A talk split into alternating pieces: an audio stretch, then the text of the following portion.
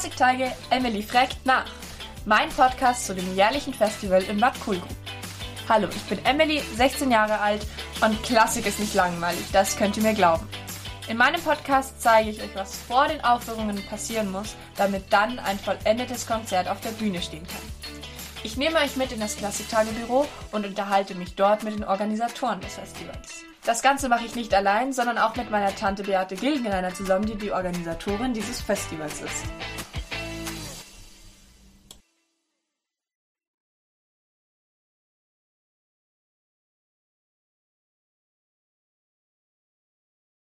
Hallo und herzlich willkommen zur neuen Folge. Bevor ihr das eigentliche Interview mit Jan Kayas zu hören bekommt, melde ich mich kurz aus dem Schnitt. Das Interview hatte einen etwas größeren Umfang als Interviews bisher. Und weil Jan Kayas so sehr ins Detail eingegangen ist und so detailreich erzählt hat, möchte ich, dass man auch wirklich die einzelnen Details wahrnehmen kann. Und deshalb teile ich dieses Interview in Teil 1 und Teil 2. Teil 1 handelt von die Vision hinter Le Concert Olympique und der Namensgebung dieses Orchesters. Und in Teil 2 erzählt Jan Kajas dann genauer über Beethoven, wie sein Leben war und gibt uns so einen kleinen Vorgeschmack auf das Eröffnungskonzert am 9. September. Hallo und herzlich willkommen zu unserer heutigen Folge. Heute unterhalten Beate und ich uns mit einem ganz besonderen Gast, nämlich Jan Kajas. Herzlich willkommen bei unserem Podcast. Guten Morgen. Ja, ich freue mich sehr, dass Sie Zeit hatten, uns heute ein Interview zu geben, sich mit uns zu unterhalten. Ähm, ich nehme an, dass Ihr Terminkalender bereits sehr gefüllt ist, da die Konzertsaison trotz Corona beginnen kann. Herzlichen Dank, dass es trotzdem möglich ist. Ich mache das gerne. Sie sind ja der Gründer des Orchesters Le Concert Olympique und dieses Orchester hat seinen Hauptsitz in Brüssel. Dieses Jahr werden ja einige Solisten und Solistinnen dieses Orchesters bei den Klassiktagen auftreten und teilweise sogar in insgesamt fünf Konzerten. Der Fokus dieses Orchesters liegt ja auf den Stücken Beethovens. Aber wie kam es eigentlich zu der diesjährigen Programmauswahl? Naja, es hat eine lange Vorgeschichte in dem Sinne, dass ich war schon vor zwei oder mittlerweile drei Jahren, glaube ich, äh, in ihrem Festival äh, ich habe da eine ähm, Schubert-Symphonie dirigiert und ein Mozart-Flötenkonzert. Ähm, ich hatte eine sehr schöne und, äh, Erinnerung daran. Es war eine tolle Zeit. Ähm, und ähm, seitdem äh, haben wir, und mit wir meine ich ähm, Josef Gilgenreiner und ich selber, darüber nachgedacht, wie wir etwas äh, anderes machen könnten. Äh, und ähm, mittlerweile hatten wir eine kleine Produktion, wobei die Solisten meines Orchesters ähm, das Beethoven Septett spielten und ich mit dazwischendurch äh, Geschichte über Beethoven erzählte. Und die ursprüngliche Idee war dann, um diese Produktion nach Bayern zu bringen, nach Ammergau, und darum etwas zu basteln. Das war eigentlich die Ausgangsidee. Ursprünglich war das auch gedacht für Sommer 2020, anlässlich des Beethoven-Jahres. Aber leider haben wir das verschieben müssen. Und äh, ja, dann ist allmählich äh, die Idee gekommen, um noch etwas dazu zu machen. Und zwar, ähm, weil es das Beethoven-Jahr gab, das mit Corona völlig ähm, vernichtet wurde, hm, äh, hatten wir Mittelkonzert Olympique die Idee, um statt zu spielen mit dem großen Orchester, was ein Jahr lang unmöglich gewesen ist, um äh, zwei Bearbeitungen zu spielen von Beethoven Symphonie für zehn Musiker.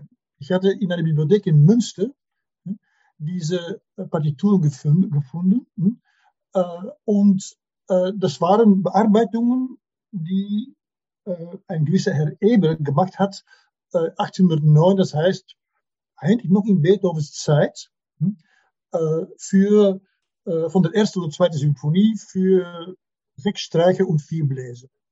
wir haben gesagt, okay, das ist eine, eine gute Idee, um das einmal zu machen. Äh, und wenn wir dann das dann doch gemacht ha haben für Belgien, dachten wir, okay, warum machen wir das dann nicht äh, in Ammergau? Hm? Äh, gemeinsam so mit dem, als Kompliment zu, zu Beethoven Septet. Und der nächste Schritt war dann, ja, wenn dann doch schon so viele Musiker da sind, hm, warum machen wir nicht ein kleines ähm, Mini-Festival, Kammermusikfestival mit all diesen verschiedenen Musikern, hm, wobei, und das ist, glaube ich, für mich sehr wichtig, die innerliche Dynamik von diesem Festival dann hm, von den Musikern selbst gekommen ist. Hm. Ich, ich äh, erkläre äh, mir ein bisschen näher.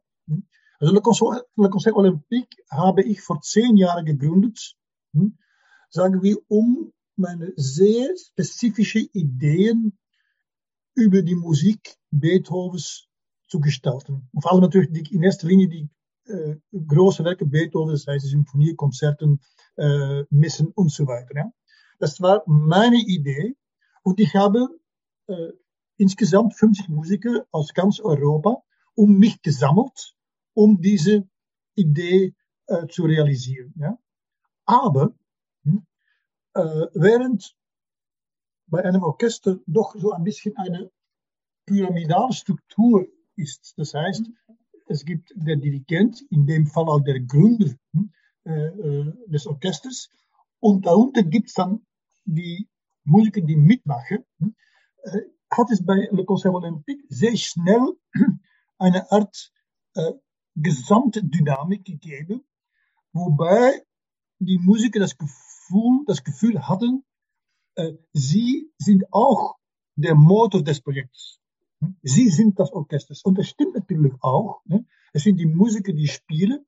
Und wenn die einander lieben und wenn die einander mögen und wenn die, wenn die eine gemeinsame Idee haben über die Art und Weise, wie man Musik macht und sogar wie man äh, dem Leben gegenübersteht, wenn wir das so gemeinsam entwickeln, dann entsteht eine sehr äh, interessante äh, Dynamik, ne, wo der Dirigent dann eigentlich noch derjenige ist, der die, die große Linie ausdenkt, aber wo es die Musiker sind, die es teilweise auch realisieren. Ne?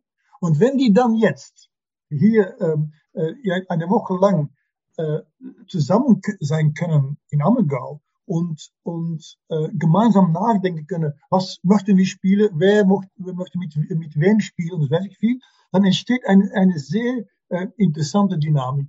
Hm? Und also, so hat sich das also allmählich entwickelt, hm? von, wie gesagt, eine Idee, das Septett mit Beethoven-Geschichte, bis zu einem äh, ja, fünfkonzertige, also eine, eine Reihe von fünf Konzerten mit verschiedenen Besetzungen ähm, und verschiedene Ideen, äh, äh, und, und, und äh, Ideengestaltung. Sie haben vorhin gesprochen, dass Sie vor zehn Jahren das Orchester gegründet haben. Wie kam es denn eigentlich zu der Namensgebung? Weil Le Concert Olympique haben Sie das irgendwie an die Olympischen Spiele angelehnt oder an den Olymp in Griechenland sozusagen als Urgestein Europas? Oder wie kann man sich das vorstellen, dass, die, dass, Le, dass es Le Concert Olympique wurde? Ja, eine sehr interessante Frage, gerade weil natürlich die, die mit diesen Olympischen Spielen, das ist natürlich eine, eine, äh, das ist die Idee, woran man sofort denkt. Hm?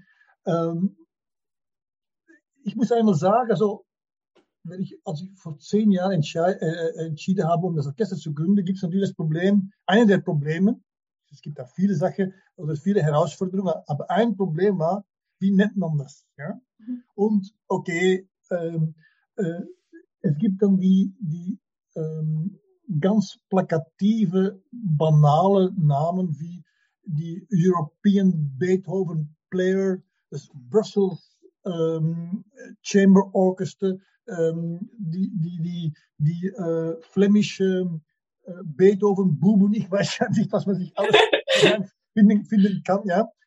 Habe ich gedacht, nein, das ist mir alles zu banal. Es gibt ja schon so, so viele äh, europäische und, und, und Belgien und, und, und äh, Beethoven Kapellen und das weiß ich viel. Ich möchte etwas Besonderes haben.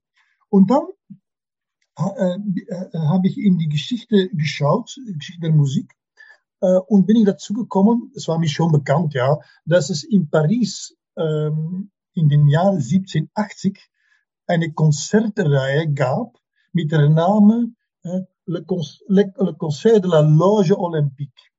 Ja? Das war eine, eine existierende Konzertreise äh, in äh, Paris. Hm? Und die ist vor allem bekannt geworden, weil die, ähm, und das ist für mich sehr wichtig gewesen, hm? weil die auf einem gewissen Punkt äh, Joseph Haydn eingeladen habe, um seine sogenannte Pariser Symphonie zu schreiben. Hm? Äh, Haydn hat seine Pariser Symphonie für äh, Le Concert de la Loge Olympique ähm, äh, geschrieben. Ja? Und ähm, gerade in meinen, also meinen, äh, äh, meinen nach hm, ist eigentlich mit der äh, mit dieser Pariser Symphonie ist eigentlich die Geburt der klassischen Symphonie äh, gekommen. Ja? Für mich sind das die erste wirklich klassische ähm, Symphonie, worauf dann alles andere, die spätere Heide-Symphonie und vor allem die Beethoven-Symphonie äh, weiter ähm, äh, sich entwickelt haben. Ja?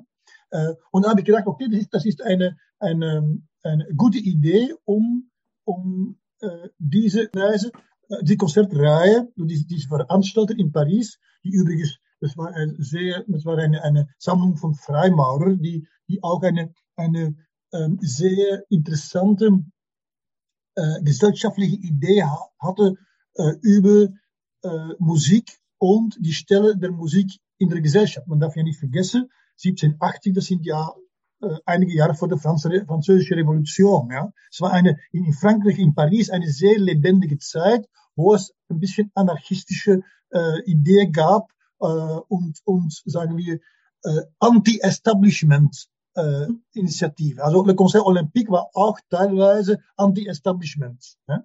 Okay, und dann habe ich gedacht, okay, warum nehmen wir nicht äh, äh diese Namen äh, äh, und ähm, auch wenn man diese ähm, äh, diese Vorgeschichte nicht kennt, hm, äh, Le Conseil Olympique, ja? Le Conseil ist eigentlich äh, eine Sammlung. In erster Linie ist ein Konzert eine, eine Sammlung. Kann auch eine Sammlung sein von Leuten, die, die nachdenken über Wissenschaft oder, oder Literatur. Es muss ja nicht Musik sein. Es ist, bei uns ist die Idee ein Konzert hm, mit, mit Musik verbunden, aber ursprünglich war ein, ein, ein, ein Konzert, ein Konzert, ein Zusammenkommen von Leuten, die äh, gleichgesinnt sind und etwas, etwas pflegen. Also Le Concert äh, pflegt in diesem Fall Musik auf dem Olympusberg. Hm? Was das Höchste ist, was man erreichen kann, wo man auch wiederum äh, die Kunst und Wissenschaft pflegt. Also ähm, abgesehen von dieser spezifischen Vorgeschichte mit Josef Heide kann man sagen, wir sind eine Gemeinschaft von gleichgesinnten Leuten, die auf dem höchsten Niveau mit sehr viel Exzellenz versuchen, Musik im Allgemeinen und vor allem die Musik Beethovens und Haydn Mozart auf äh, exzellente Weise zu pflegen. Das ist eigentlich die hm. Idee dahinter. Ja, wie wir jetzt gerade gehört haben, ist die musikalische Situation in Frankreich sehr ähm, wichtig für das Konzertleben äh, der damaligen Zeit, also um 1800. Ähm, Haydn ist ja auch einer der Lehrer Beethovens und jetzt möchte ich aber doch ganz gerne, wenn ich eine Musikwissenschaftler im Gespräch habe, nachfragen, wie es denn für den jungen Beethoven war. Wie hat er denn seine Zeit erlebt und warum ist er aus seiner Heimatstadt Bonn nach Wien gegangen? Ja, das sind viele Fragen. Äh, oh. Aber zuerst, zuerst, möchte ich doch, zuerst möchte ich doch etwas sagen. Ja. Ähm, Sie nennen mich äh, Musikwissenschaftler und das stimmt natürlich ähm, auch. Also ich habe äh, Musikwissenschaft auch Musikwissenschaft studiert und ich habe äh, habilitiert. Ich bin Professor an der Uni gewesen. Äh, aber ich bin in erster Linie ein Musiker. Ne? Äh, und, und sagen wir, die äh, übliche Trennung zwischen einem Musikwissenschaftler und einem Musikpraktiker, ne? äh, die gibt es bei mir nicht. Es gibt immer ein bisschen den Eindruck, es ist entweder oder. Ja? Äh, wenn, man, wenn man Musikwissenschaftler ist, kann man denken, aber kennt, kennt man keine Musik und wenn man, und wenn man Musik, Musiker ist, hat man zwar Gefühl, aber kann man nicht denken. Ja? Und das sind, das sind sehr äh, getrennte Welten. Ne? Und ich glaube, ich habe immer versucht, äh, diese beiden Dimensionen sehr harmonisch zu entwickeln. Hm? Und wenn mein Orchester so ein Erfolg ist, ist es in erster Linie, weil es ein gutes Orchester ist und weil wir gute Musik machen. Hm? Aber in der gleichen Zeit auch, weil eine Idee dahinter steckt. Und umgekehrt, wenn mein Buch ein großer Erfolg ist, ist es, äh, weil es ein gutes Buch ist, weil es musikwissenschaftlich steht, aber weil es geschrieben ist mit einem Herz äh, des Musikers. Also ich möchte unbedingt äh, diese beiden Sachen nicht trennen.